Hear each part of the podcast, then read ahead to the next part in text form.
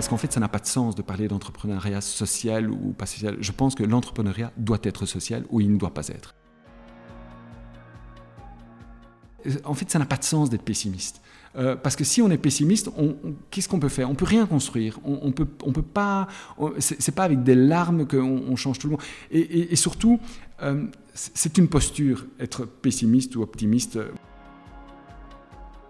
de faire en sorte que les personnes qui investissent dans ce fonds soient elles-mêmes les personnes qui décident des projets dans lesquels le fonds allait investir.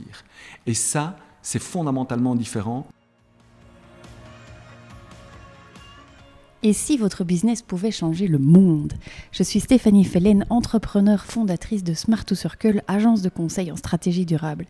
Business Impact, c'est un podcast où chaque semaine j'interviewe des personnalités inspirantes qui, à leur échelle, changent le monde grâce à leur business. Alors, dans le podcast aujourd'hui, on va parler finance avec Alain Boribon, multi-entrepreneur, cofondateur, alors entre autres, euh, de Citizen Fund, de Solifine, de Recyclo et de bien d'autres entreprises. À 56 ans, Alain n'a connu que l'entrepreneuriat dans sa carrière professionnelle. Il compte à son actif aujourd'hui la création d'à peu près, si mes souvenirs sont bons, d'une dizaine d'entreprises. Euh, c'est en 2017 qu'il a co-créé Citizen Fund. C'est une plateforme citoyenne de financement à impact. Puis Solifine, c'est c'est une plateforme qui regroupe les acteurs de la finance durable. Et puis aussi Recyclo, qui a pour mission de récolter les résidus alimentaires des restaurants pour en faire de l'engrais. Alors avec Alain, on a surtout parlé de l'importance cruciale de changer le, vraiment le mindset en matière de financement, parce que selon lui, la finance est le problème numéro un qu'il faut adresser aujourd'hui et d'urgence pour répondre aux défis qu'on connaît. Alors une discussion euh, vraiment passionnante sur le rôle euh, finalement du lien à recréer euh, entre le citoyen et son argent, sur la notion de slow finance aussi, et sur vraiment cette importance vitale de l'argent et du système financier qui est véritablement en fait le système sanguin de nos économies. J'espère vraiment que cet épisode vous plaira. Si c'est le cas, dites-le moi et puis dites-le à Alain. Et surtout, surtout, comme toujours, partagez ce contenu autour de vous que c'est le meilleur moyen d'inspirer un maximum de personnes à changer le monde grâce à leur business. Je vous laisse découvrir notre conversation. Très bonne écoute.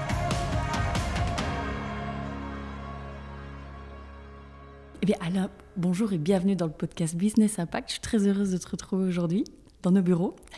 Bonjour Stéphanie, moi de même. Voilà, alors Alain, si ça te va, euh, je voudrais commencer par euh, quelques questions sur toi.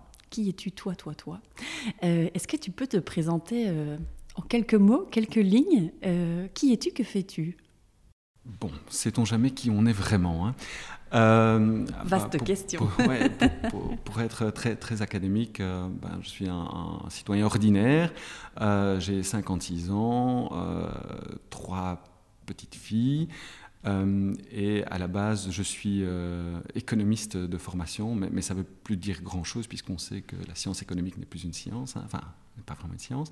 Euh, j'ai étudié, je ne sais pas si ça a du sens d'en parler, mais à l'ICHEC et à la KUL. Et je n'ai entamé ma carrière professionnelle qu'en créant une, entreprise. Voilà, je n'ai pas travaillé pour une multinationale ou un groupe ou une société autre que celle que j'ai moi-même créée.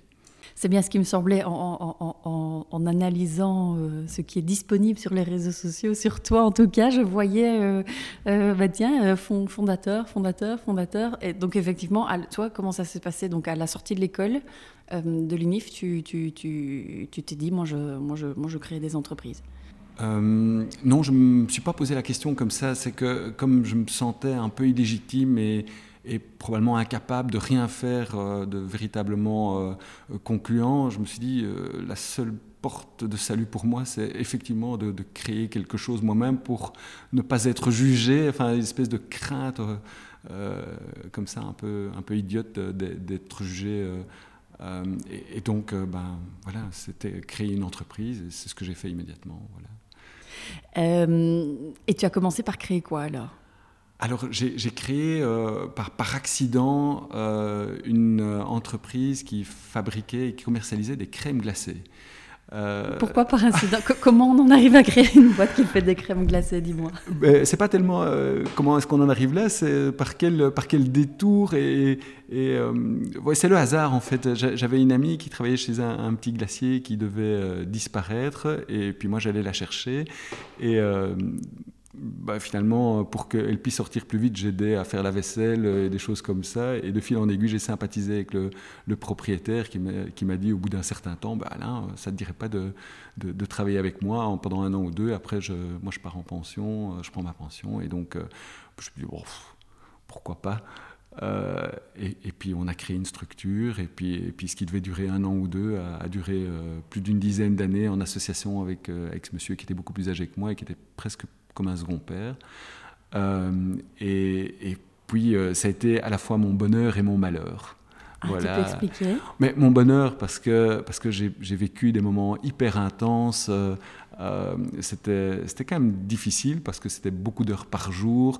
Euh, mais ça, bah, la glace, c'est un produit chouette parce que les gens, quand ils viennent chez vous, ils viennent pas négocier le prix, ils viennent pas en se disant, je sais pas, je suis pas encore bien sûr si je vais prendre quelque chose ou pas. Non, c'est que les gens viennent et puis finalement, ce qu'on peut leur offrir, c'est un sourire, euh, un peu de joie, etc. Et donc ça, c'était c'était assez valorisant pour moi. Et puis aussi, surtout, j'ai gagné pas mal d'argent assez vite. Euh, et donc ça vous cloue aussi quelque part quand vous commencez à gagner euh, euh, bien votre vie, eh bien, vous n'avez plus vraiment envie de, challenger ce que vous êtes en train de faire. C'est juste que vous avez une chance unique.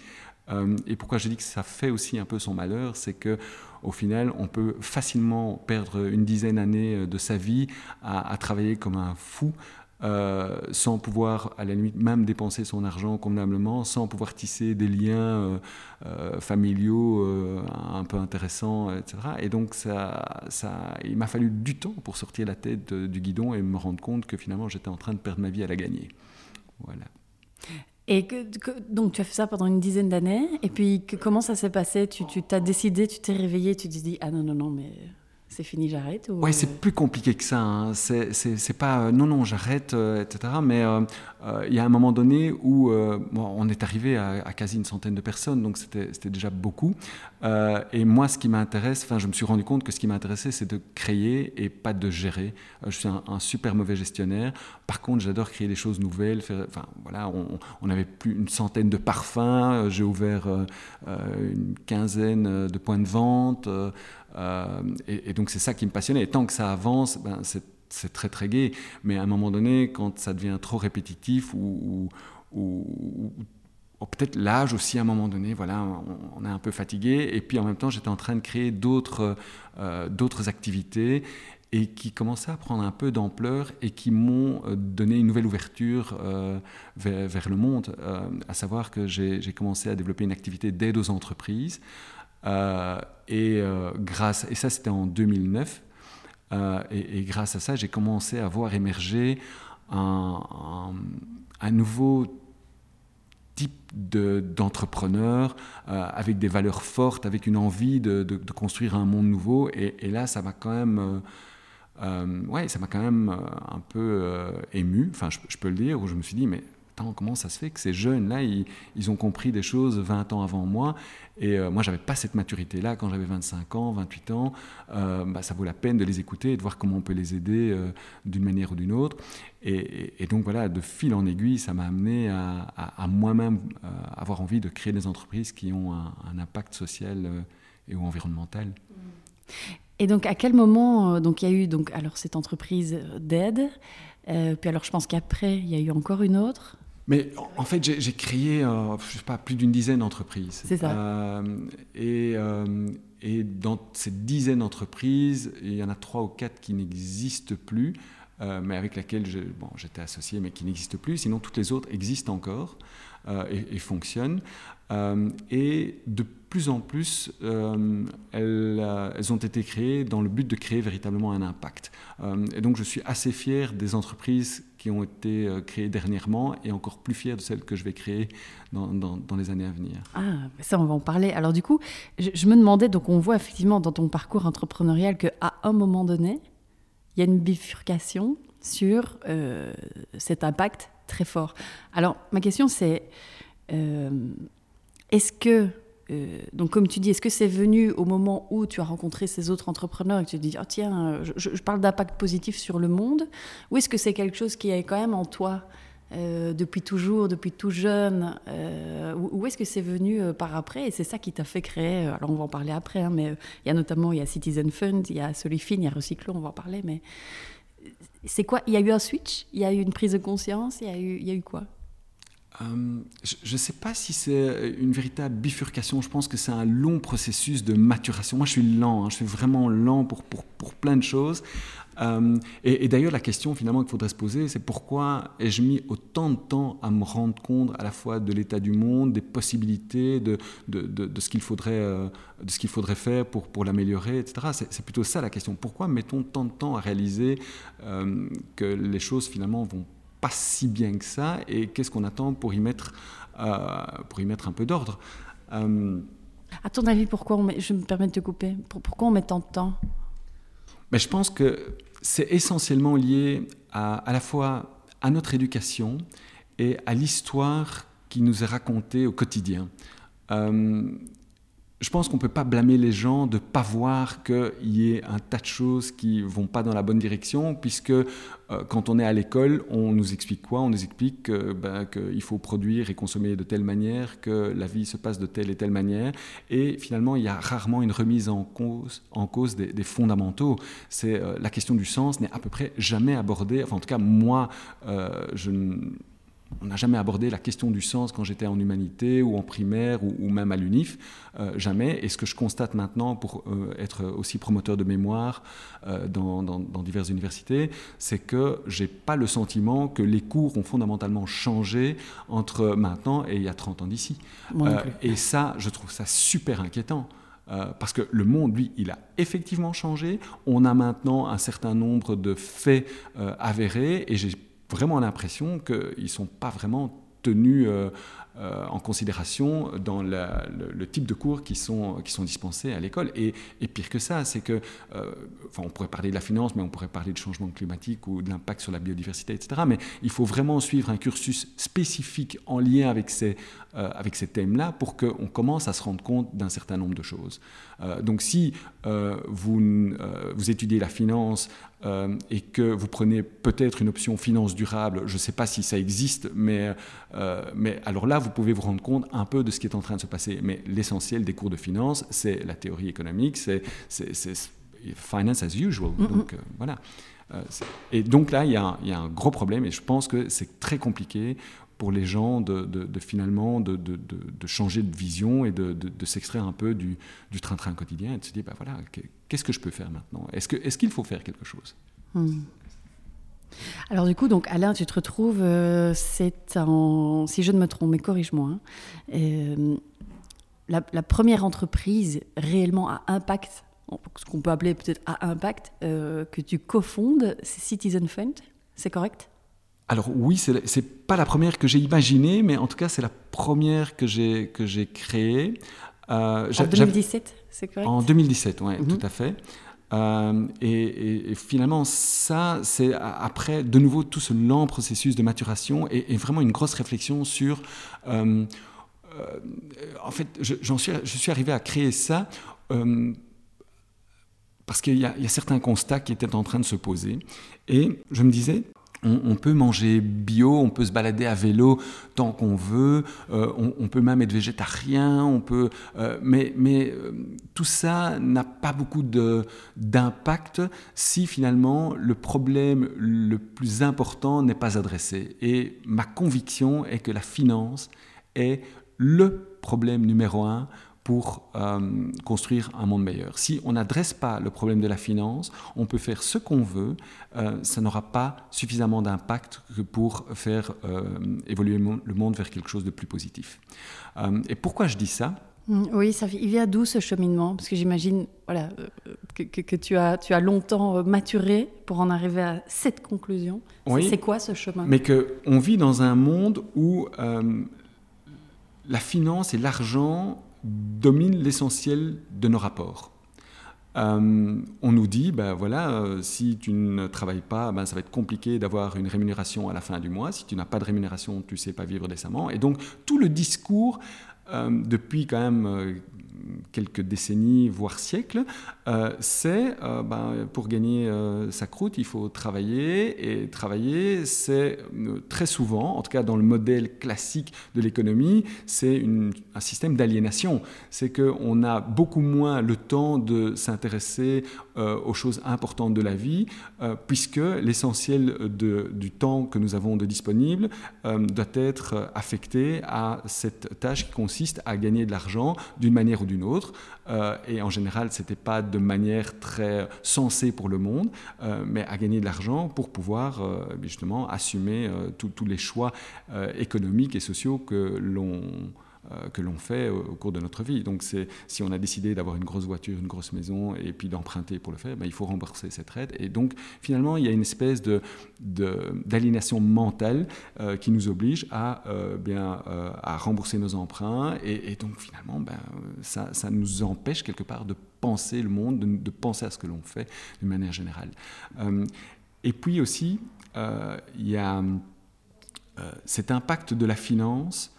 Il y, a une étude assez récente de, Nordea qui expliquait que, alors, est-ce que c'est vrai, c'est faux, mais ce sont des ordres de grandeur qui disaient que investir ou la manière dont on agit avec son argent en termes d'épargne, d'investissement, a 20 fois plus d'impact que euh, le fait de justement manger bio ou de se déplacer en, mobilité douce, etc. Euh, et puis, quand on commence à regarder, bah, moi j'ai un profil euh, d'économiste, donc la finance, c'est pas que je suis un, grand spécialiste, vraiment pas, mais quand, quand, on commence à comprendre que le système est tellement pervers que alors qu'au départ, la finance, c'est un peu le système sanguin l'économie, et que quand on voit que euh, il y a quelques décennies, quand on investissait un euro dans, dans l'économie, quand la finance investissait un euro dans l'économie, eh bien, elle en sortait 30 cents. Maintenant, quand elle en investit un, elle en ressort 1,7. Ce qui veut dire que c'est un, euh, un pompeur net de valeur dans l'économie réelle. Et ça empêche quoi? Ça empêche que si vous avez euh, l'ambition de développer une entreprise en économie réelle qui euh, adresse le bien commun, qui par exemple répond à un besoin euh, social ou environnemental, mais dont le rendement n'est pas suffisant, eh bien cette entreprise ne va pas trouver les fonds nécessaires pour développer son activité qui est dans l'économie réelle, puisque des opérateurs financiers préféreront investir dans la sphère financière qui est complètement hors sol, parce que là, le rendement qu'ils en auront sera tellement supérieur et donc, on, a calculé que la, finance était en train de pomper, empêchait 10 à 15 d'entreprises du bien commun de se créer euh, chaque année. Donc, c'est juste énorme. Et donc, la finance est devenue un prédateur net. Et donc, avec le Citizen Fund, je me suis dit, mais comment est-ce qu'on peut, comment est-ce qu'on peut arrêter ça? Comment est-ce qu'on peut faire en sorte que le citoyen parce que nous sommes tous citoyens, que ce soit le, chef d'entreprise, l'homme politique, le, chômeur, l'étudiant. Euh, comment est-ce qu'on peut prendre conscience de notre impact, euh, de, l'impact que notre argent a euh, dans nos choix quotidiens ou dans nos non-choix? Si, En fait, ce qui s'est passé, c'est qu'on a finalement délégué à autrui le soin de s'occuper de notre argent en pensant que les choses allaient bien se passer pour nous. Mais c'est pas du tout ce qui se passe. Chacun a un intérêt euh, spécifique et notre intérêt en tant que euh, placeur ou épargnant, bah, c'est finalement que cet argent ne, s'évapore pas et qu'on ait du rendement. Et si euh, on est un peu exigeant, on veut un gros rendement. mais de l'autre côté, les personnes qui s'occupent de notre argent, ben, elles, finalement, elles veulent aussi maximiser le rendement, mais comme elles sont de plus en plus en, déconnexion avec l'économie réelle, ce qu'elles cherchent à faire d'une manière générale, c'est de maximiser le profit, leur profit, pour pouvoir rémunérer notre avidité personnelle à chacun d'entre nous, citoyens, pour, euh, pour en tout cas euh, avoir ce rendement. Et donc, c'est nous-mêmes qui créons des gens qui finalement ont une pensée hors sol et qui ne se soucient pas en tant que trader sur des matières premières. Vous vous souciez pas de savoir si ce que vous êtes en train de faire va euh, ruiner euh, les agriculteurs du Ghana ou ailleurs. Ce n'est pas votre problème. Vous, ce que vous avez fait, c'est euh, travailler sur des produits dérivés qui, au départ, ne sont pas une si mauvaise idée, mais c'est l'usage qu'on en a fait qui a fait que bah, c'est devenu une catastrophe pour, pour l'économie tout entière. Voilà. Et donc, c'est, alors, ça, c'est un des constats. Un autre constat, c'est que je me rendais compte que les, entrepreneurs sociaux que je croisais avaient beaucoup de difficultés à obtenir des fonds euh, d'investisseurs classiques. Euh, et quand ils parvenaient à les obtenir, c'était souvent avec des, exigences en termes de rendement qui étaient euh, sans comme une mesure avec ce qu'il aurait fallu donner pour que cette entreprise puisse se développer en tenant compte de toutes les parties prenantes. Et donc je me suis dit, mais tiens, en fait, ce serait génial de créer une espèce de méta-coopérative dans laquelle tous ces entrepreneurs sociaux, qui souvent se développaient et se développent probablement encore sous forme de coopérative, puissent venir euh, auprès de cette méta-coopérative, pitcher leur projet et, euh, et, se dire, euh, ben voilà, moi je, voudrais euh, avoir des fonds, mais, je, suis incapable de vous donner 10%, ou je ne veux pas vous donner 10%, tout simplement parce que je fais attention aux gens qui travaillent avec moi, je fais attention à ne pas avoir des, des, un, impact négatif sur l'environnement, et, donc je, pense que mon rendement sera réduit. Eh bien, imaginons que cette méta-coopérative portée par des, des, citoyens se dise, eh bien voilà, nous on veut que vous soyez au moins autoportant, et tant mieux si vous avez un petit, un petit dividende ou un, petit intérêt, euh, qu'on on ne perde pas d'argent et que même on puisse même un petit peu en gagner, mais on ne va pas demander des rendements outranciers pour que vous puissiez développer de, manière positive votre entreprise. Et donc c'est vraiment de ça. Et donc j'ai juste pondu cette idée à, mon comparse Thibaut Martens, euh, euh, qui lui est, infiniment plus rationnel euh, et, gestionnaire que moi. il m'a dit, bah, écoute, c'est un peu du rêve, c'est un peu une utopie, mais allons-y, quoi. Et donc voilà, on a commencé comme ça. Et Citizen Fund était lancé Et Citizen Fund était lancé. Alors tu, tu, peux du coup expliquer concrètement comment ça se passe? Euh, tu, tu, mets en relation des entrepreneurs sociaux. Et alors j'ai une sous-question. Euh, concrètement, c'est quoi un entrepreneur social? Pour ceux et celles qui nous écoutent Est-ce que c'est quelqu'un qui... Euh, est-ce que, c'est une, est-ce que ce ne sont que des ELS, BL, des ONG je me doute que non, hein, mais évidemment.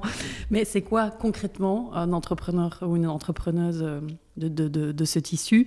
Et donc, concrètement, comment ça se passe? Est-ce que c'est monsieur, madame, tout le monde, le citoyen, donc moi, par exemple, qui décide de placer mon épargne dans votre fonds, euh, qui permet donc de financer ces entreprises? Alors, euh, c'est plus compliqué que ça, mais c'est à la fois très simple. Et alors, je, sais que j'utilise le mot d'entrepreneur social, mais, en fait, je le déteste, ce, mot-là, euh, parce qu'en fait, ça n'a pas de sens de parler d'entrepreneuriat social ou pas social. Je pense que l'entrepreneuriat doit être social ou il ne doit pas être. Voilà. Euh, et, c'est comme quand on parle de finance durable, c'est, enfin, je trouve que c'est presque un oxymore, la manière dont c'est perçu. Et, et finalement, c'est quoi le contraire de la finance durable? C'est de la finance pas durable, c'est de la finance c'est quoi? Moi, je, en, fait, c'est quelque chose que je ne peux pas comprendre. Si la finance n'est pas durable, mais pourquoi est-ce qu'elle existe? C'est comme l'alimentation. Si c'est une alimentation pleine de pesticides, pourquoi existe-t-elle?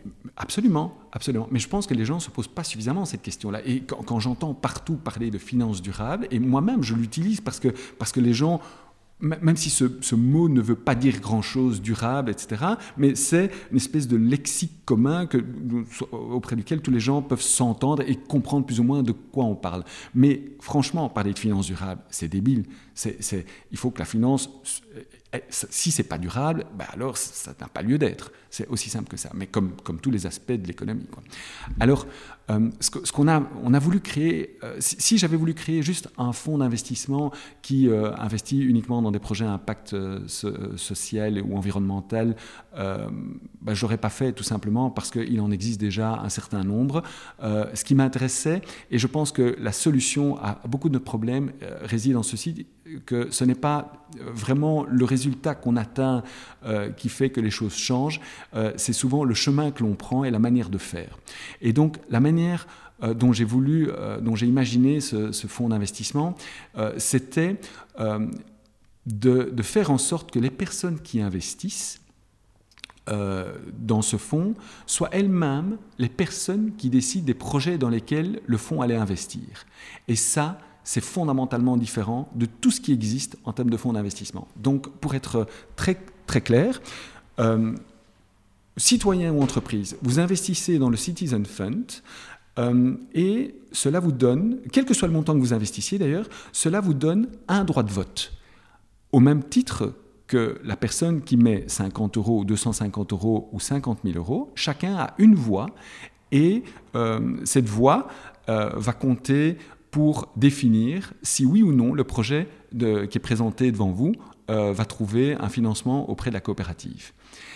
non seulement le montant n'a pas d'importance dans le choix euh, des projets, puisque c'est à la majorité des voix, mais en plus, vous pouvez, en tant qu'investisseur, quelque part, vous devriez, en tant qu'investisseur, pouvoir challenger chacun des projets qui est présenté devant vous. Donc pour véritablement euh, investir en connaissance de cause et en regardant si la, porteuse de projet ou le porteur de projet devant vous a vraiment le souci du bien commun euh, dans ses gènes ou bien, ou bien si c'est juste parce qu'elle a besoin d'argent et qu'elle vient euh, en, demander pour, pour effectuer sa mission, etc.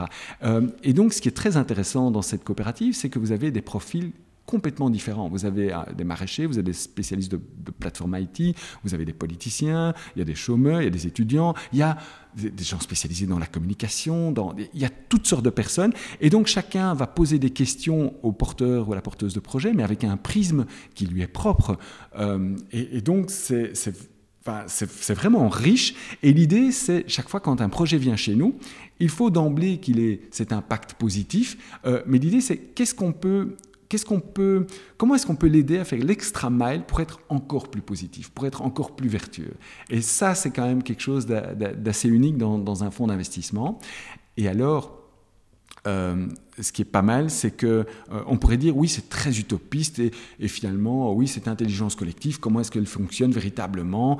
Euh, Mais en fait, nous, c'est un processus lent, assez lent de sélection. enfin, moi, j'aime appeler ça de la slow finance, au contraire de, ce qui se passe maintenant dans la finance actuelle, où finalement presque 30% c'est de la finance algorithmique, où il n'y a même plus une personne derrière, ce sont des robots, et, donc euh, il n'y a aucune émotion, rien. Nous, au contraire, on essaye d'avoir beaucoup d'émotions, mais aussi d'avoir des experts. Donc, il y a un comité de sélection euh, qui est composé de deux coopérateurs, d'un cofondateur et de deux experts du secteur dans lequel l'entreprise euh, est active quand elle vient pitcher. Et donc, Pour vous donner un exemple, euh, il peut y avoir une entreprise de télécommunication qui veut véritablement changer la manière dont on offre ce service aux citoyens. Elle vient pitcher devant nous. On voit qu'il y a un impact génial, que les volontés sont là.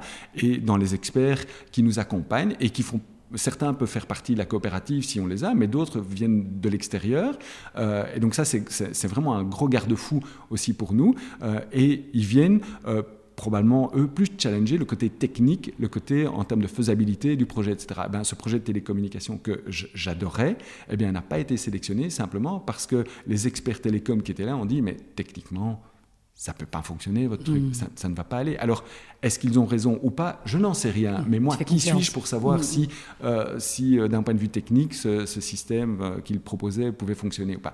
J'en sais rien. Mais donc, ça a le mérite, évidemment, ce système de sélection, d'être hyper transparent, d'être ouvert sur, sur l'extérieur, donc on n'est pas en petit comité à décider nous-mêmes de, quoi on va parler. Et une fois qu'il a passé le cut du comité, de ce comité de sélection, eh bien, le projet est rechallengé, est porté à la connaissance des coopérateurs. Euh, et pourquoi on procède comme ça? Parce qu'on reçoit plus d'une centaine de projets par an, et donc si on devait mobiliser chaque fois nos coopérateurs pour chacun des projets, ça prendrait mmh. trop de temps. Et donc ce qui se passe, c'est qu'une fois qu'il est passé, le projet est passé par les fourches codines du comité de sélection, eh bien, il est passé, euh, il est proposé aux coopérateurs qui eux-mêmes, en connaissance de cause, en ayant tous les documents, peuvent de nouveau rechallenger avec quelquefois des questions qui n'ont pas été posées par ailleurs par le comité de sélection et qui donnent un éclairage différent. Imaginez, euh, par exemple, qu'un projet euh, passe le comité de sélection et que la personne qui porte ce projet-là, finalement, est une personne qui a déjà fait trois fois faillite pour escroquerie, etc. Et que quelqu'un dans l'assemblée des coopérateurs se, dit, mais moi, je connais cette personne-là. Ben, moi, je suis content de savoir et que ce soit porté à la connaissance de tout le monde que cette personne-là a un très beau projet, etc. Euh, mais alors, ça ne veut pas dire qu'elle est carrément mauvaise, mais, mais, si elle a déjà fait trois ou quatre faillites frauduleuses au préalable, eh bien, on sera probablement beaucoup moins enclin à la, financer. Et, finalement, il faut que ce soit porté à la connaissance de tout le monde. J'ajoute que ces séances de pitching euh, auprès des coopérateurs est aussi ouverte au public. Ça veut dire qu'il y a des gens qui ne sont pas coopérateurs, qui peuvent venir voir et voir véritablement comment fonctionne euh, ce système de, de finances démocratiques. Euh, une chose qui nous distingue aussi de tous les fonds d'investissement classiques, c'est que nous n'avons aucune ambition à devenir les plus gros. L'idée, enfin, je pense que la, lutte pour la taille, elle est dépassée, c'est fini, de toute façon, elle est perdue. C'est qu'il y a des acteurs qui sont tellement énormes, etc., que bah, voilà, à quoi ça sert de vouloir essayer d'être compétitif sur ce, marché-là? Mais par contre, la bataille du, nombre, elle n'est pas perdue. Et donc l'ambition du, Citizen Fund, eh bien, c'est que des collectifs de citoyens se développent partout dans toutes les villes en transition, ou même pas en transition, ou même dans des villages, où que ce soit, et se réunissent pour commencer à discuter sur des projets qui sont présentés par des gens et pour les aider à, investir, enfin à, aider ces projets financièrement. Et j'ajouterais que euh, ce n'est pas juste une aide euh, pécuniaire euh, qu'on a envie d'apporter à, tous ces projets. Par exemple, il y a quelques jours, un des projets qu'on a financé, qui traite du gaspillage alimentaire, et, eh bien, est venu mettre sur la table des coopérateurs un, challenge, un, projet, un, problème que cette entreprise a. Et euh, ben, l'idée, c'était de réunir des coopérateurs et voir des non-coopérateurs pour voir comment est-ce qu'on fait pour résoudre ce problème. Et donc l'idée, c'est d'apporter à la fois des compétences, un réseau, parce que finalement, en tant qu'investisseur, mais investisseur de fonds classiques, traditionnels, etc., ou du Citizen Fund, on est quelque part co-responsable de l'impact que chacune de ces entreprises a dans le monde et sur les gens. Et donc, moi, je pense que ça a quelque chose de joyeux d'être co-responsable d'une entreprise qui résout un problème plutôt qu'elle n'en crée. Euh, et donc, si, euh, et de, très égoïstement, je peux aider une entreprise qui a été financée par le fonds et dont le fonds est financé en partie aussi par mes économies, eh bien, j'ai envie de tout faire pour que cette entreprise réussisse. Et donc, on recrée un lien euh, fort, organique, précieux entre l'investisseur, les, porteurs de projets, euh, l'environnement, enfin toute la communauté, etc. Et ça, je pense que le fait de quelque part relocaliser, reterritorialiser, recréer un lien direct entre euh, investisseurs, citoyens, consommateurs, producteurs et créateurs de projets est fondamental pour construire un monde meilleur. Voilà, et, et, ça va évidemment à l'encontre de tout le système classique, même des fonds éthiques, j'ai envie de dire, parce que les, fonds d'investissement éthiques, euh, enfin, Financité vient de prouver que plus de 90% des fonds dits éthiques ne le sont pas, hein, mais, mais, mais, peu importe même ceux qui, sont, euh, qui, prônent euh, et qui sont véritablement éthiques, finalement, ne, remettent pas le modèle en question. Et donc, cette distance entre le, citoyen et les projets dans lesquels on investit est tellement grande que finalement, comment est-ce qu'on veut intéresser les gens à la chose publique? Comment est-ce qu'on veut intéresser les citoyens à construire un monde meilleur si finalement le, sentiment qu'ils ont, c'est que c'est pas eux qui, s'en occupent, c'est pas eux qui peuvent s'en occuper, qui doivent s'en occuper? Ça marche pas. Enfin, à mon sens, ça marche plus comme ça. Euh, enfin voilà. Alors, tu parlais un petit peu de, nombre de chiffres. Alors, juste pour que ceux et celles qui nous écoutent aient quelques ordres de grandeur, vous, avez, euh, euh, vous, financez euh, vous, avez, vous avez financé, ou, en moyenne par an, c'est à peu près combien de projets Et c'est quel, euh, c'est quel montant euh, Est-ce qu'on est dans des. Du, en moyenne, hein, s'il y a des moyennes Je pense avoir vu quelque chose dans le rapport de, de, de, cette année, mais juste pour avoir des ordres de grandeur. tout, tout, est disponible sur le, site du Citizen Fund, hein. donc on, on, ne cache rien, tout est visible. C'est pardon, tout, tout, est très clair. Juste euh, aussi par rapport, s'il y a des gens qui nous écoutent et qui ont un projet et qui sont en train de mettre en place un projet, peut-être, bah, se dire, bah, tiens, est-ce que c'est quoi Est-ce que c'est, parce que tu connais ce monde de la finance, moi j'ai fait, j'ai fait des levées de fonds aussi, euh, c'est de dire, ah, mais non, mais il faut que ce soit au moins un million d'euros, moi j'ai pas, moi c'est tu vois. Voilà, euh, on, est, on est sur quoi concrètement? Alors, bah, nous, on est, comme on est un, un fonds un peu extraterrestre, euh, on, est, on est un peu comme les, mammifères au pays des dinosaures, donc on est tout petit, microscopique, on est insignifiant, peut-être même ridicule. Euh, et, donc on a commencé par financer, par, mettre des fonds à hauteur de 6500 euros. Et maintenant, euh, ben, comme on a de plus en plus de fonds en gestion, alors ça reste encore très limité, on est entre 450 et 500 000 euros, mais ça grandit tous les mois. Et tous les mois, il y a des nouveaux coopérateurs, tous les mois, il y a des nouveaux fonds qui, sont, mis à disposition de projets. Et euh, donc nous, on s'intéresse plutôt à des projets qui sont déjà sortis de terre, mhm. euh, qui ont euh, une traction marché, où il y, a, déjà quelque chose qui se passe véritablement. et on agit la plupart du temps en cofinancement avec d'autres acteurs, parce que évidemment, la plupart des gens, des porteurs de projets ou des porteuses de projets, ont besoin de, de financement plus important que juste 15 mm. 000 euros pour lancer euh, leur, projet.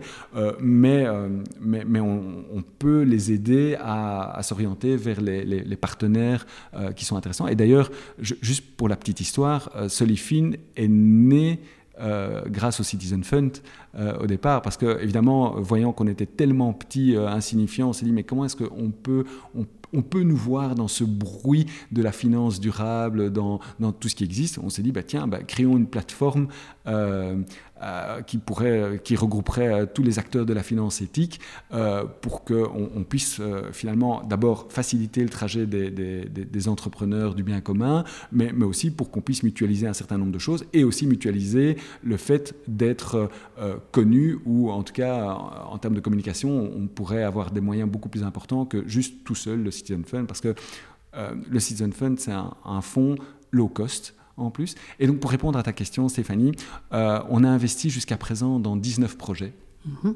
Euh, quel, type, par exemple, concrètement, c'est quoi? Alors, c'est ça qui est magique avec le Citizen Fund, c'est que, euh, au contraire de tous les fonds d'investissement qui existent de nouveau, on a investi dans plein de secteurs différents et pas que des secteurs qui sont purement économiques. Alors, concrètement, ça veut dire quoi? C'est les conditions en fait pour, euh, pour venir présenter un projet euh, au Citizen Fund, c'est d'abord euh, qu'on on ait un début de traction marché, qu'il y, y, ait un début d'engouement pour ce que vous êtes en train de faire. il faut évidemment que vous ayez un impact social et ou environnemental. mais je perds le fil de, de, mes idées.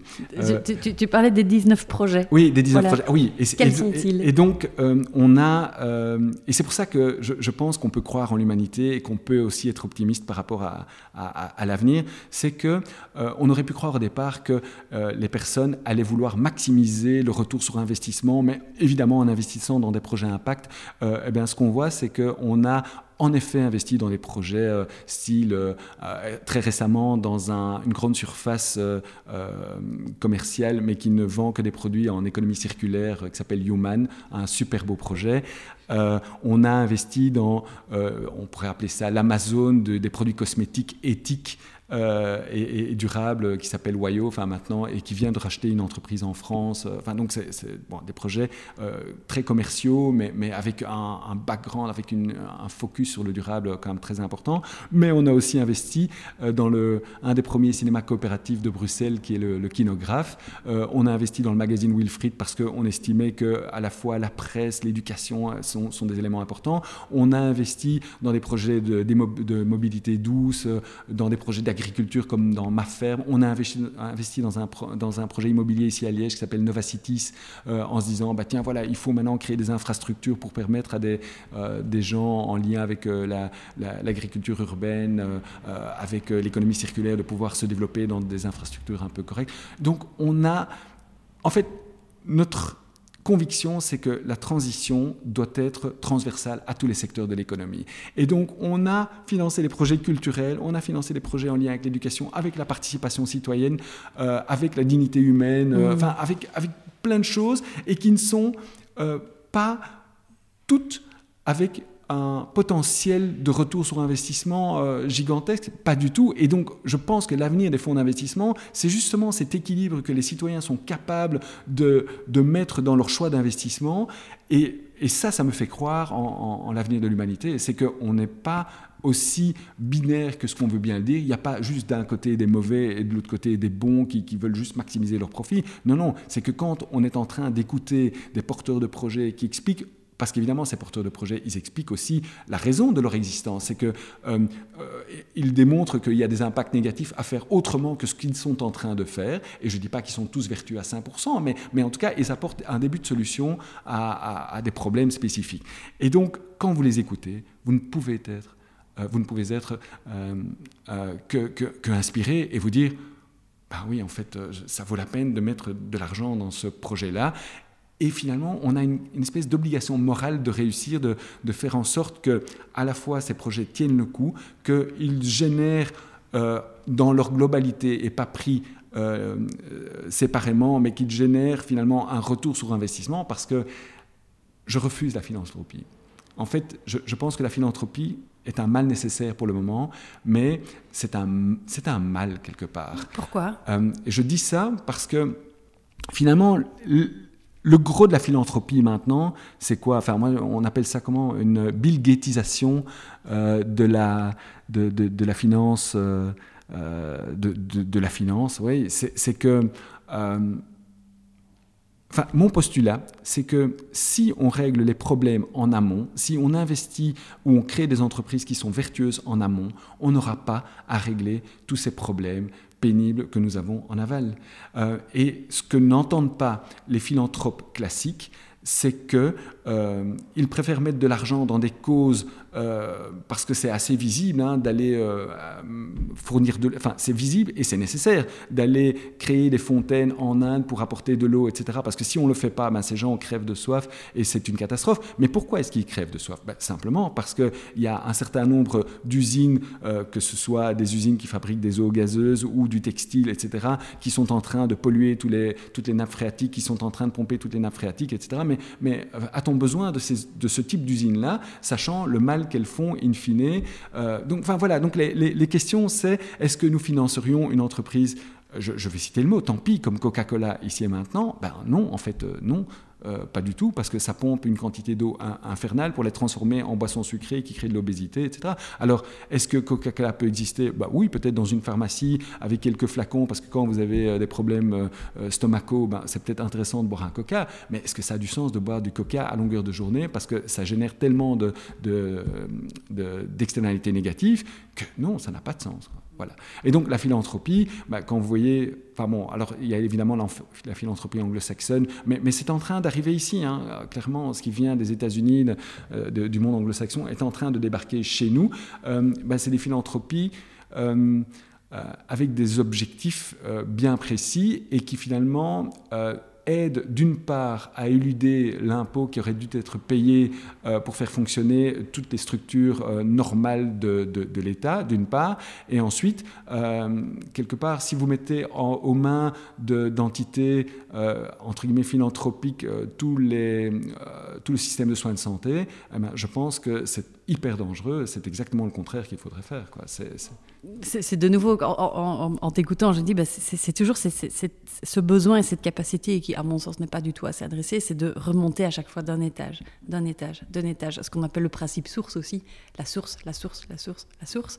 Euh, si tu remontes de quelques étages, j'ai même pas besoin d'aller à 5000 étages, hein, euh, mais quelques étages, et que tu t'adresses uniquement au problème, la solution finalement, elle est, elle est elle est souvent présente. C'était Einstein qui disait si j'ai une heure pour sauver le monde, je passe 55 minutes à réfléchir au problème et 5 minutes à la solution. Absolument. Et en t'écoutant, c'est vraiment ce que ça m'évoque. C'est en fait, est-ce qu'on pourrait pas juste prendre le temps et ce temps en fait, hein, prendre le temps, prendre le temps, vraiment, chaque mot compte pour penser aux, sources, aux problèmes. Et en t'écoutant, c'est vraiment ça qui me, mais qui me vient. Mais c'est très vrai. Enfin, enfin, vraiment en lien avec ce que nous faisons ici et maintenant, c'est exactement ça. C'est prendre le temps, prendre du recul, mais, dans le cas du Citizen Fund, c'est aussi exactement ce qu'on fait. Quand euh, il y a des projets qui viennent se présenter à nous, euh, enfin pas plus tard qu'il y a quelques jours, franchement, je trouvais que c'était un chouette projet et euh, c'est de, la vente de, produits durables aussi sur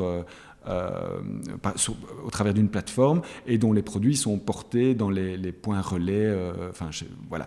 Euh, et puis il y a quelqu'un qui pose la question, mais finalement, est-ce c'est ce qu'on veut finalement être livré chez soi de produits qui viennent de, de, n'importe où et qui, finalement voyagent beaucoup pour, pour arriver jusque chez nous, alors que finalement à, à, 500 mètres ou à 2 km, il y a une ferme où il y a, il y a tel fabricant, producteur qui peut exactement faire, enfin nous fournir ces, ces produits-là et que nous pourrions y aller à vélo euh, euh, pour, pour, pour, pour, dialoguer. Pour, enfin, voilà. Et donc, ce qui peut paraître évident au départ et euh, pour, pour, pour, les porteurs de projets eux-mêmes comme une espèce d'évident, parce qu'évidemment ces gens sont pétris de bienveillants, ont envie de faire les choses bien, etc. Mais, mais ils n'ont pas probablement pas suffisamment réfléchi aux impacts euh, finalement négatifs de, de, leur, de ce qu'ils veulent faire et, pour lequel ils pensaient finalement faire euh, adresser le bien commun. Et donc nous, on prend le temps, dans le cadre du Citizen Fund, avec des sensibilités très différentes. Moi, ça me fait râler quand évidemment un projet euh, que, que je, fais, on fait passer devant le comité de sélection n'est pas reçu, ça veut dire que j'ai mal fait quelque part mon, mon, job ou une partie de, de, notre communauté n'a pas bien fait le job parce qu'il y a des gens dans le comité de sélection qui, qui ont pointé le doigt sur des choses qui oui mais attendez euh, euh, est-ce que c'est tellement vertueux? Est-ce que ça, ça, va vraiment dans le bon sens? Eh bien, ça, ça demande du temps. Et c'est pour ça que j'appelle ça de la slow finance. C'est que on peut se poser. Finalement, vaut mieux prendre le temps qu'il faut avant de prendre une décision plutôt que de faire quelque chose euh, comme ça à la va-vite et puis se rendre compte que finalement, ça va nous coûter deux fois plus de temps de résoudre le problème. Par contre, ce qui est sûr, c'est que je préfère agir, faire les choses, plutôt que de rester assis sur ma chaise. Ça, c'est très très clair. Hmm. Alors, je, voudrais, si ça te va, euh, qu'on parle de, de, de recyclo. Avec, avec, plaisir. Oui. Euh, alors donc pour la petite histoire, euh, donc quand on échangeait par email, euh, tu me dis ah Stéphanie, il y, a ce projet-là parce qu'effectivement c'était pas dans mes questions. Il y a Recyclo. Est-ce que tu peux du coup bah, m'en dire plus Donc c'est une entreprise que tu as créée? Oui. Une énième entreprise que tu as créée et, et, en quoi elle consiste et pourquoi elle te tient autant à cœur? Alors, elle, me tient à cœur, mais en fait, c'est très marrant parce qu'on on vient de parler de, finances et de choses qui sont finalement très abstraites mhm. euh, et pour lesquelles c'est très compliqué pour les gens de, se dire, de, euh, juste un, point de détail comme ça, mais c'est vraiment euh, parlant. tous les projets dans lesquels le Citizen Fund a investi ont une communauté plus grande que celle du Citizen Fund. Donc, ça veut dire quoi? Ça veut dire que les gens peuvent véritablement s'identifier à un projet, faire part, euh, être partie prenante de projets divers et variés en mobilité, en n'importe quoi, etc. Mais, la finance en tant que telle, qui a financé ces projets-là, ça ne les intéresse pas. Il y a une espèce d'indifférence crasse à, à, la finance. Euh, ceci dit, c'est une des raisons, c'est probablement parce que c'est aussi très abstrait. Euh, on ne comprend pas bien les enjeux, etc. Et donc, de l'autre côté, euh, j'ai créé Recyclo. Et Recyclo, euh, avec, avec deux autres quinquagénaires, c'est un, truc un peu, un, peu fou. On, on, va récolter des déchets organiques auprès de restaurateurs et de traiteurs à Bruxelles pour les transformer en compost, mais en milieu urbain. Et l'idée, c'est d'en faire une entreprise vertueuse à, 360 degrés, à savoir que euh, on va collecter en mobilité douce, euh, donc on va en vélo cargo, euh, etc. et on transforme ça, parce qu'il faut savoir que l'essentiel des déchets organiques sont incinérés ou amenés en biométhanisation à 80 km à Ypres, etc. Et de, évidemment de, de, travailler avec des gens qui sont plutôt éloignés de l'emploi et de faire en sorte que ce qu'on appelle pour le moment un déchet euh, et une déchetterie eh bien, soit perçue comme un, environnement beau, euh, soit perçu comme un environnement pédagogique.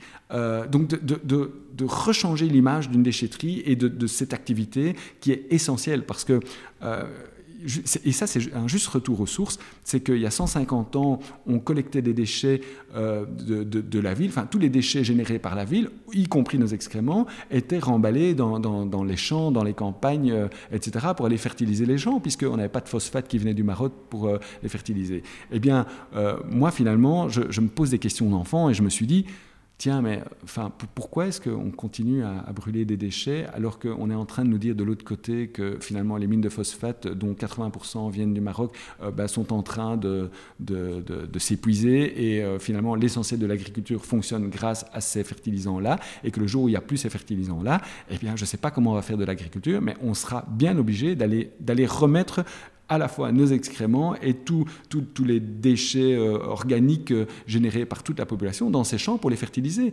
Or, il faut quand même savoir que tous ces éléments-là, tous ces déchets organiques et aussi nos excréments sont des matières euh, extraordinaire pour fertiliser les, gens, euh, les, champs. les gens ah, c'est du vivant. Hein. oui, euh, clairement. Et, finalement, enfin voilà, il y a toute une, de nouveau une histoire qui, nous a été racontée. Le, modernisme a fait qu'on a déconnecté les gens de la enfin, de l'agriculture euh, et, de la ville. Et donc, je, me suis dit, mais tiens, c'est quelque chose qui existe à Strasbourg, à Lille, à Amsterdam, aux États-Unis pourquoi pas à Bruxelles, euh, et pourquoi pas à Liège, pourquoi pas partout, en mhm. fin de compte. Euh, et, donc, on, a lancé cette structure-là. On a même gagné un, prix euh, pour le lancer, pour nous entendre dire cinq mois plus tard que c'était illégal. Et donc je me suis dit, tiens, il y a un côté schizophrène de l'administration, puisque quelque part on nous euh, donne un petit peu d'argent pour lancer ce projet-là, et puis on vient nous dire cinq mois après que la réglementation n'existe pas et que donc on ne peut pas le faire, etc. Euh, et bah, résultat des courses, c'est qu'on est en train petit à petit de gagner la confiance de, euh, de, l'administration, de Bruxelles Environnement. on est en train de leur prouver qu'on peut faire les choses de manière convenable, etc. Et quelque part, on va les aider aussi à participer à l'élaboration de la réglementation qui aurait mis sinon des années à être euh, mise en route. Euh, et donc là, on leur apporte tous les éléments objectifs pour lancer, euh, une, enfin, pour créer une réglementation qui permettrait à d'autres porteurs de projets de, créer ce genre d'activité-là. Donc c'est illégal d'utiliser le vivant pour une agriculture plus, plus, plus, plus, plus saine. Par contre, ce n'est pas illégal d'arroser de, de, phosphate et de pesticides nos champs. Oui, bah, on, pourrait résumer ça. Oui, on pourrait le résumer. Il faut, dire les choses comme elles sont. Oui, oui, absolument. Et, et, en fait, c'est plutôt. Et donc, il y, a une espèce de. C'est fascinant. Oui, c'est incroyable. C'est fascinant. Au-delà de. J'ai eu un sentiment de me dire tiens, l'humain est quand même. Euh, ah, mais on est paradoxal. On est totalement hein. paradoxal. mais ce qui est fascinant, c'est que finalement, on réfléchit tous et toutes dans, dans, dans des cadres euh, trop, trop restrictifs. Et donc, par exemple, pour Bruxelles Environnement, au départ, ils étaient, euh, franchement, ils n'étaient pas pour. Euh, et, et, pour quelle raison? Mais parce qu'il y a un danger. Imaginez que les, tout le process se fasse mal et que finalement ça met des pathogènes et qu'on repart vers des intoxications alimentaires, etc. Et, enfin voilà, donc il y, a, il y a une peur euh, crasse de mal faire. Et donc, tant qu'on reste dans le cadre de la loi, bah, clairement, on peut vous reprocher rien. On, ne peut rien vous reprocher du tout. Et moi, ce que je pense véritablement, et c'est la même chose avec le Citizen Fund, mais la même chose avec Recyclo et d'autres choses, c'est qu'il faut, il faut bouger les lignes, il faut bouger, il faut, il faut, finalement sortir de sa zone de confort et de se dire, mais est-ce qu'il n'y a pas moyen de, de, faire les choses un peu autrement? Alors, ça ne correspond pas finalement au cadre euh, habituel, mais, mais en bougeant un petit peu les lignes, est-ce qu'on n'ouvre pas des, univers, des, des, nouvelles perspectives que, qui, finalement bah, n'existent pas pour le moment quoi. Et donc je pense qu'on est arrivé à un moment euh, clé de notre histoire euh, qui nous permettent enfin, ou en tout cas qui quelque part nous oblige à penser les choses autrement. Enfin, tu cites Einstein. Einstein a dit un truc qui, est très vrai, c'est qu'on ne peut pas résoudre un problème avec le même mode de pensée qu'il a, Et donc voilà, ben, en termes de finances, on, essaie de trouver un système où finalement le citoyen peut se réapproprier la finance, reprendre le contrôle de son argent.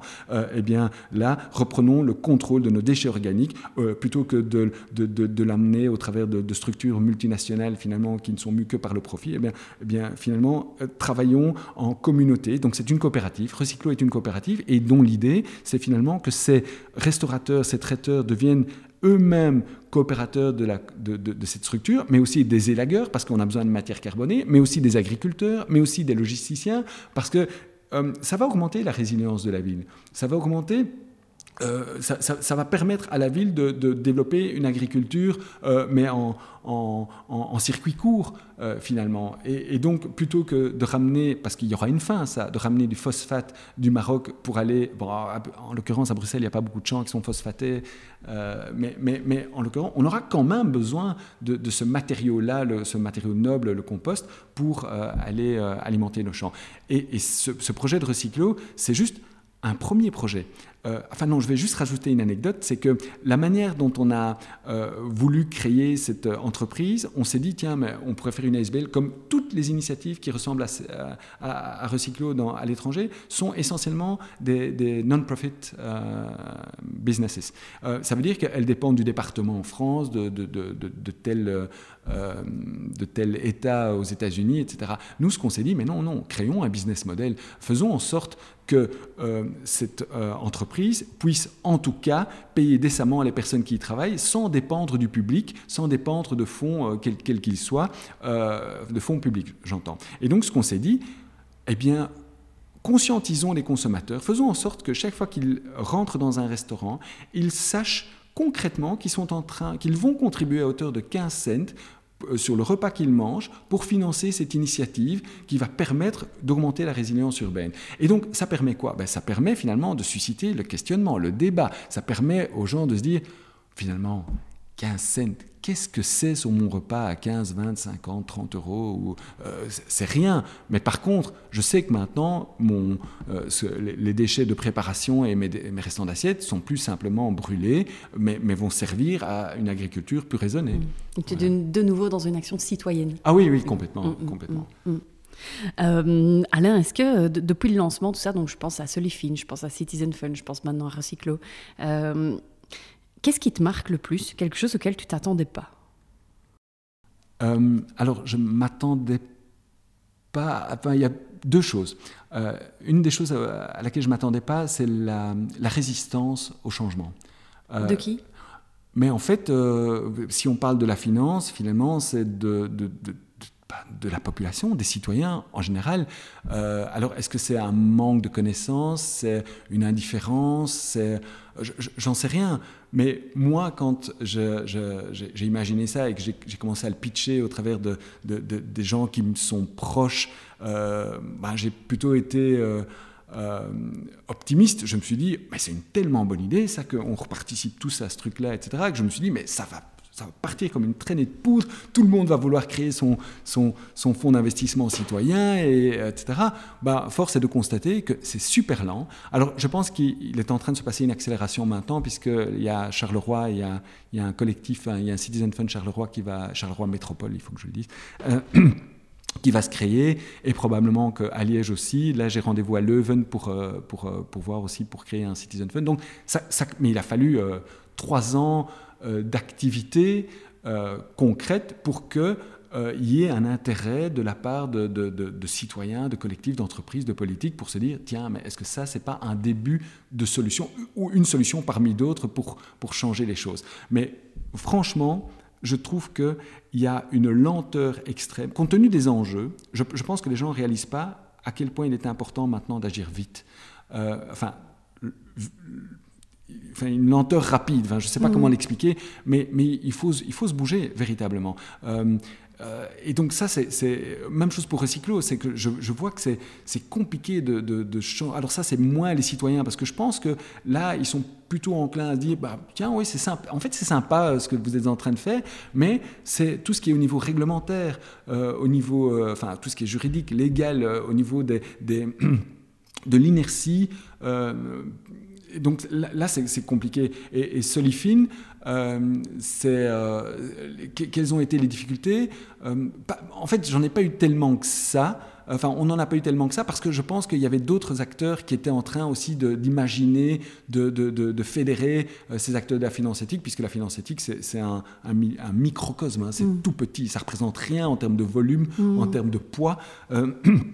Et donc, là, là quelque part, le, terrain était fertile. Il a fallu évidemment euh, se battre avec, euh, avec certains égaux ou des gens qui, qui pensaient qu'ils avaient l'apanage de, de, la finance solidaire et, finalement qui ne se sont pas joints euh, à nous et qui, par ailleurs, font un travail merveilleux il se reconnaîtra si entend ce podcast. Mais il fait un travail merveilleux, mais, clairement, de ne pas voir que le monde est en train d'évoluer et le monde de la durabilité, de la finance éthique, etc., est en train d'évoluer et de ne pas y participer, ben, je, trouve ça assez dommage. Mais, mais, mais voilà, le, terrain était fertile et, finalement, ça se passe.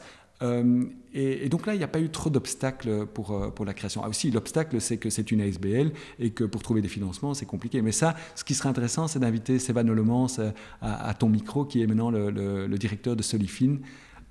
Et, c'est une personne hyper charismatique. Et, je n'y manquerai pas. tu me donneras son numéro avec, avec, grand, grand plaisir. Mais je pourrais te citer des, dizaines de, de, personnes mues par l'entrepreneuriat social. Enfin, ce qu'on appelle l'entrepreneur durable, euh, avec sans problème. Et, l'autre chose euh, qui m'a véritablement marqué, c'est que euh, quelque part, ça m'a changé fondamentalement. ça m'a changé parce que clairement, c'est un chemin de joie. Et je pense qu'on ne parle pas assez de tous les éléments positifs à agir de manière positive dans le monde. Ça, ça, ça fait, enfin très égoïstement, ça fait un bien crasse euh, c'est qu'on vit dans un monde tellement anxiogène, on en parlait avant de commencer mm. ce, podcast, euh, où on dit tiens, le monde est quand même un peu anxiogène, etc. Euh, oui, mais parce que c'est le discours ambiant qui veut que ce soit anxiogène. Mais moi, je pense qu'on peut aussi évoluer vers un monde différent, avec un sourire jusque derrière les oreilles, parce que le monde que je vois, il est plutôt hyper positif que juste négatif. Et donc dire aux gens, ben, prenez un peu plus le vélo, mais si on leur présente ça sous forme de contrainte en disant, ben voilà, vous pouvez plus faire comme ça, vous pouvez plus prendre votre bagnole parce que machin, parce que, etc. Mais c'est pas vendeur. Mais si vous leur dites que, en fin de compte, il suffit de faire les 3-4 premières fois à vélo et vous, vous allez comprendre rapidement que c'est une joie de prendre le temps d'aller euh, à son travail, d'aller voir des amis à vélo, quand, quand évidemment les distances sont, sont pas trop lointaines, euh, que vous pouvez aussi prendre le train et en même temps lire un bouquin dans le train. Vous perdez pas votre temps euh, parce que quand on tient son guidon, alors vous me dire, il y a bientôt les voitures autonomes, mais bon, ça c'est un autre débat. Mais, franchement, il y a un chemin de joie et qui est probablement créateur de biais aussi. C'est qu'on on commence à avoir le sentiment quand on, est dans ce milieu-là que finalement le mieux euh, est possible et que la plupart des, personnes sont, euh, euh, sont positives ou, ou, voient le monde de manière positive, mais, mais en fait, c'est pas vrai. Mais en tout cas, en ce qui me concerne, c'est vraiment, il y a, à la fois du sens, mais, même hors, de la question du sens, c'est un côté juste inspirant, euh, inspiré, euh, joyeux, simplement, de, voir que, bah, oui, il y a des gens qui sont euh, éminemment positifs, qui, sont, qui veulent changer le monde, qui a une énergie juste dingue, et moi j'ai l'impression de, de, leur... Je ne sais pas si on peut voler, mais de capter une partie de cette énergie euh, pour moi-même. Donc voilà, ça c'était euh, euh, peut-être les deux choses que je retiens de, tout ce parcours.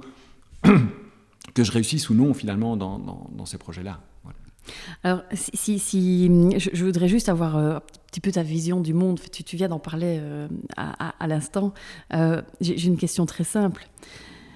Es-tu optimiste pour l'avenir? Alors, euh, dans l'action, je suis euh, hyper optimiste. Euh, et par rapport à, l'avenir, mon cœur balance.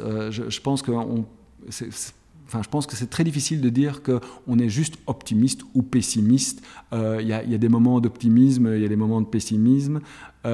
Et, en fait, j'ai quand même envie de dire que je suis plutôt optimiste. Et mis de côté le biais positif que j'ai au travers de toutes ces rencontres que j'ai, parce que je me rends compte qu'une bonne partie du monde ou des gens sont euh, au mieux euh, ignorants, euh, au pire indifférents, ou même cyniques par rapport à ce qu'il faut faire pour changer le monde. Mais ce que je pense maintenant, c'est que plus la situation va devenir compliquée, plus on va permettre euh, ou en tout cas des gens vont essayer de créer des choses qui sont disruptives. Euh, et ça, je pense que c'est quelque chose d'inéluctable et que euh, je ne dis pas qu'on révolutionne le monde avec euh, Citizen Fund ou avec Recyclo ou avec Solifine ou avec d'autres choses, mais de plus en plus de personnes se posent quand même les bonnes questions, se disent bah, tiens voilà changeons et il suffit qu'un tout petit pourcentage de la population se mette véritablement à changer. Euh, mais ça, changer, ça veut dire quoi il, faut, il faudrait peut-être définir mmh. ce que ça veut dire, mais pour que finalement ça fasse tache d'huile et que, ça, que, que, finalement ça se répande d'une manière euh, assez rapide. Parce qu'on en parlait juste avant euh, d'enregistrer le podcast, il y a vraiment cette notion de, de, de biais où, où, on en parlait toi et moi de se dire euh, bah, nos réseaux sociaux ils sont alimentés d'éléments de, euh, voilà juste de la transition de boîtes qui changent le monde. Et par tu te dis je te rencontre toi aujourd'hui au micro du podcast j'ai que des gens qui changent le monde. Donc du coup moi je me dis souvent bah, c'est bon. En fait c'est bon. Et puis tu es confronté au terrain tu dis bon ah merde en fait euh, en fait non qu'est-ce qu'il faudrait pour toi pour pouvoir sortir des murs de, cette bulle et faire ce, cet effet d'huile?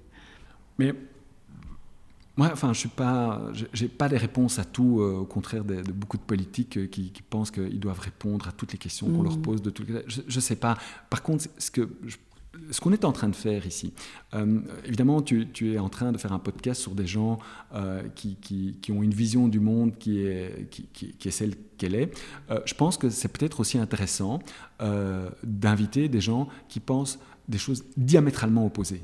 Euh, par exemple, dans mes lectures, je, je, je vais lire des, des, gens comme Arthur Keller, je vais lire euh, Jean Covici, je vais lire euh, enfin, des, des, Aurélien Barraud, enfin, euh, ces gens-là, et qui évidemment me poussent dans un biais spécifique. Et puis à côté de ça, je vais lire des gens qui pensent exactement le contraire, euh, qui, vont, qui, qui, vont essayer de démonter les, ou qui, qui démontrent véritablement les, les, les, choses. Et ça, ça permet véritablement de prendre mmh. du recul. Et pour éviter ce biais là, je pense que c'est intéressant d'écouter aussi des gens et de, de pouvoir les, les, de comprendre comment ils raisonnent et de, de voir finalement, si je pense que j'ai raison, c'est de voir comment finalement je peux les amener à, à réfléchir autrement que la manière dont les choses se passent. Mais, mais eux aussi, de leur côté, m'amener à réfléchir autrement. Quand on dit à tout le monde que la situation, elle, va mal à tous les points de vue, euh, du point de vue de...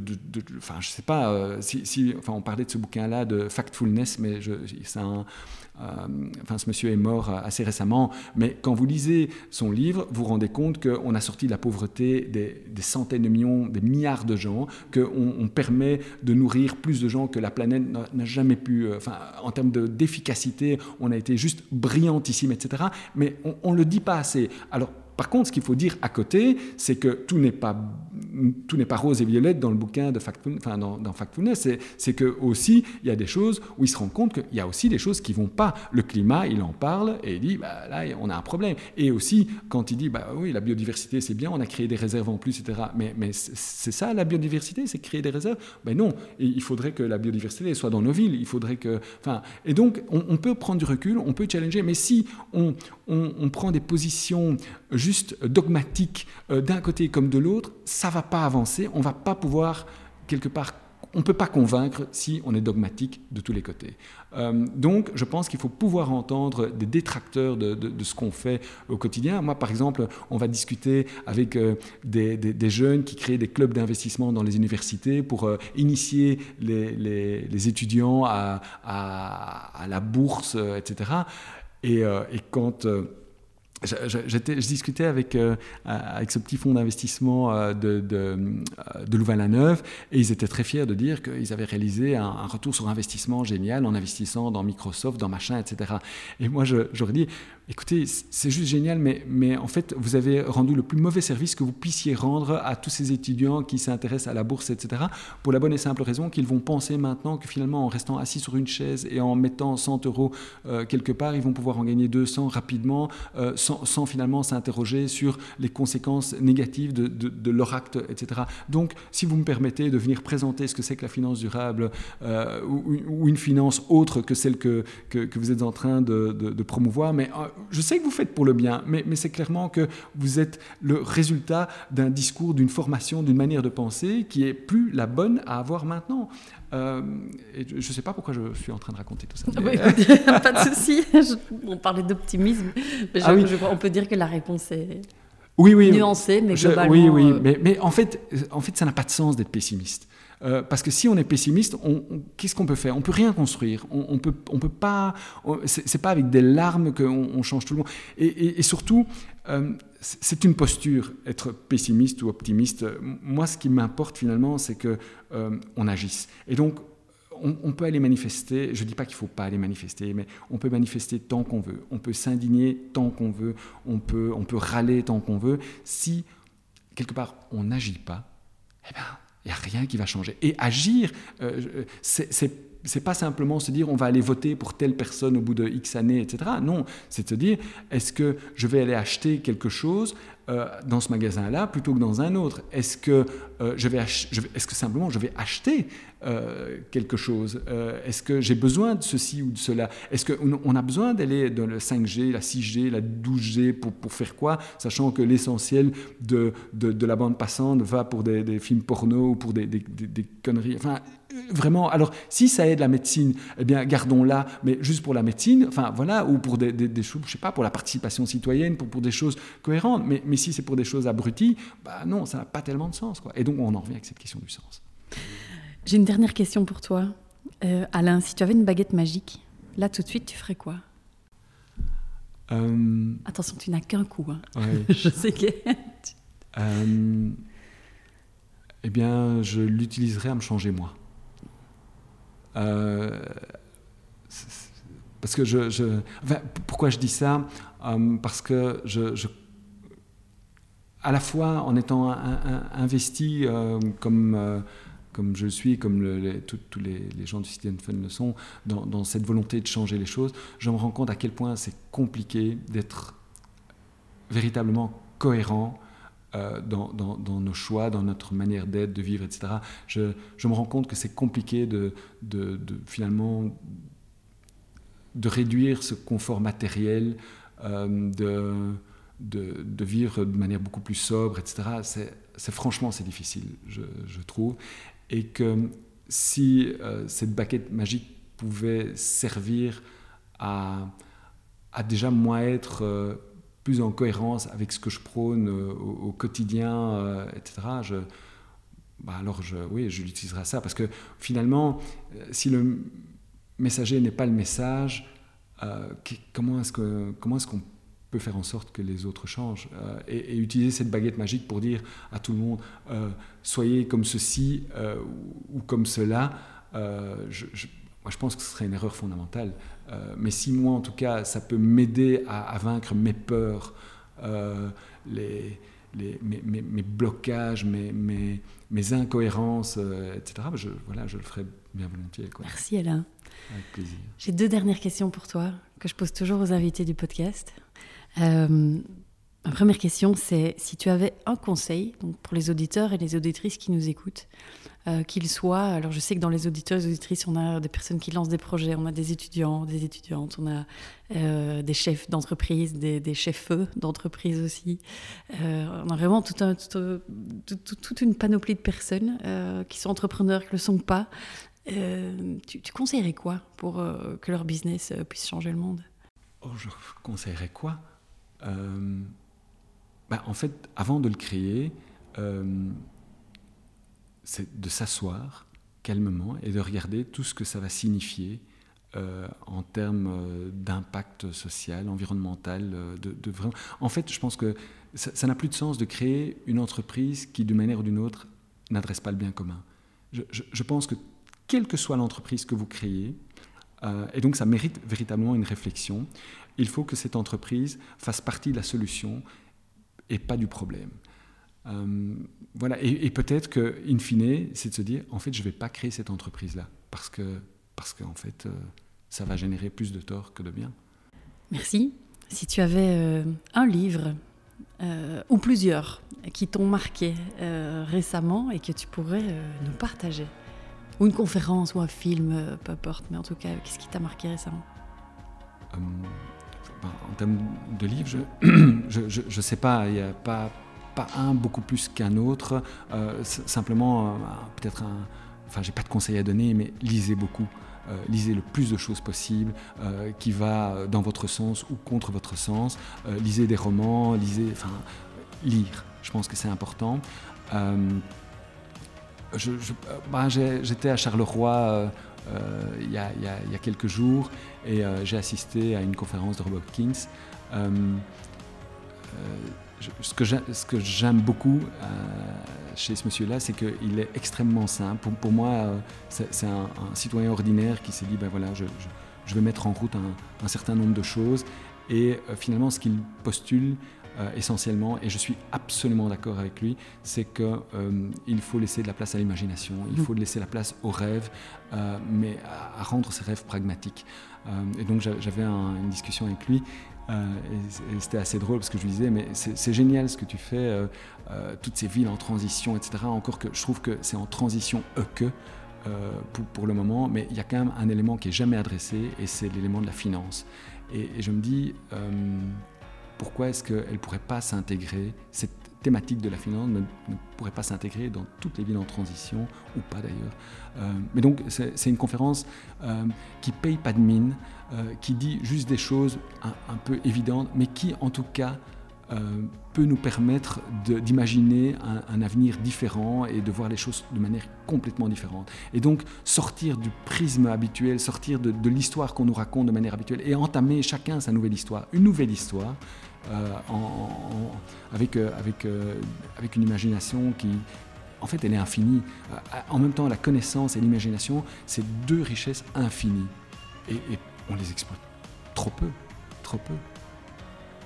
voilà, donc j'ai pas un livre en particulier, mais bon, si lisez quelques romans dystopiques, et, puis, enfin, je sais pas, Rouel ou, d'autres pour voir, tiens, c'est quoi, quoi un, sale monde ou, Fahrenheit 451 là, ou, mhm. enfin voilà, des, choses comme ça. Et puis à côté, lisez des choses qui, sont beaucoup plus, beaucoup plus belles ou qui, qui, dépeignent un, beau monde. Enfin, déjà, lisez les bouquins de Robotkins parce que ça, mhm. voilà, ça le dernier, justement, traite de cet imaginaire. J'ai oublié le titre, mais. Oh, moi, les titres, je, me souviens que c'est lui qui l'a écrit, donc déjà, voilà, pour moi, c'est très très bien parce que je, commence à mélanger tout le monde. Euh, mais euh, oui, justement, c'est faire la place à l'imagination. Je trouve que c'est mhm. fondamental. Eh bien, Alain, merci. Ah, merci à toi, Stéphanie. Euh, ah oui, avant, j'oublie. Euh, si on veut te retrouver, te contacter, euh, est-ce que les gens peuvent te contacter, t'écrire ou, et Citizen Fund, où, est-ce qu'on le trouve dans le dans bah, l'internet? si, si, Citizenfund.be.com .coop. Évidemment. Bah, si vous tapez Citizen Fund, vous allez tomber sur nous. Voilà. Solifine, pareil.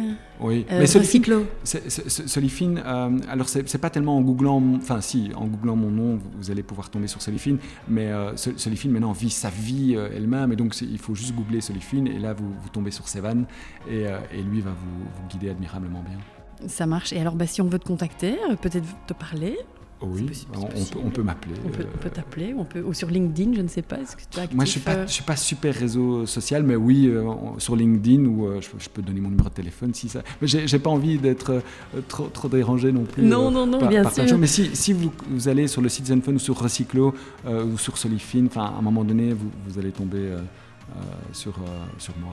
De toute façon, toujours moyen de, et, de, te mon, retrouver. Et mon numéro de téléphone se trouve euh, la, plupart du temps sur tous ces sites. Donc, ça marche. C'est pas si on peut te contacter par mail aussi, si, besoin, LinkedIn, voilà. Ok, super. Et eh ben là, un tout, tout grand merci. Merci beaucoup à toi. C'était passionnant, vraiment. je, je, sais pas. pour moi, en tout cas, j'ai pris beaucoup de plaisir à t'écouter, donc j'espère que ce sera le cas pour nos auditeurs, nos auditrices. Donc vraiment, merci beaucoup.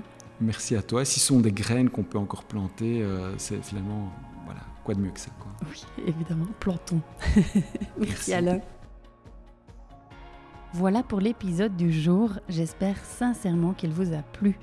Merci de le partager à deux personnes qui pourraient être intéressées par ce sujet et de mettre une petite note 5 étoiles avec un petit commentaire sur Apple Podcast, sur iTunes en particulier, ce qui donnera au podcast un maximum de visibilité dans les classements.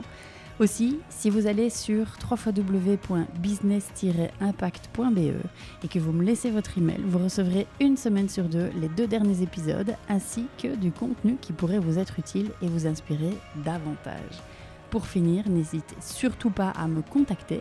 Je suis active sur LinkedIn et sur Instagram. Euh, il suffit de chercher Stéphanie Fellen.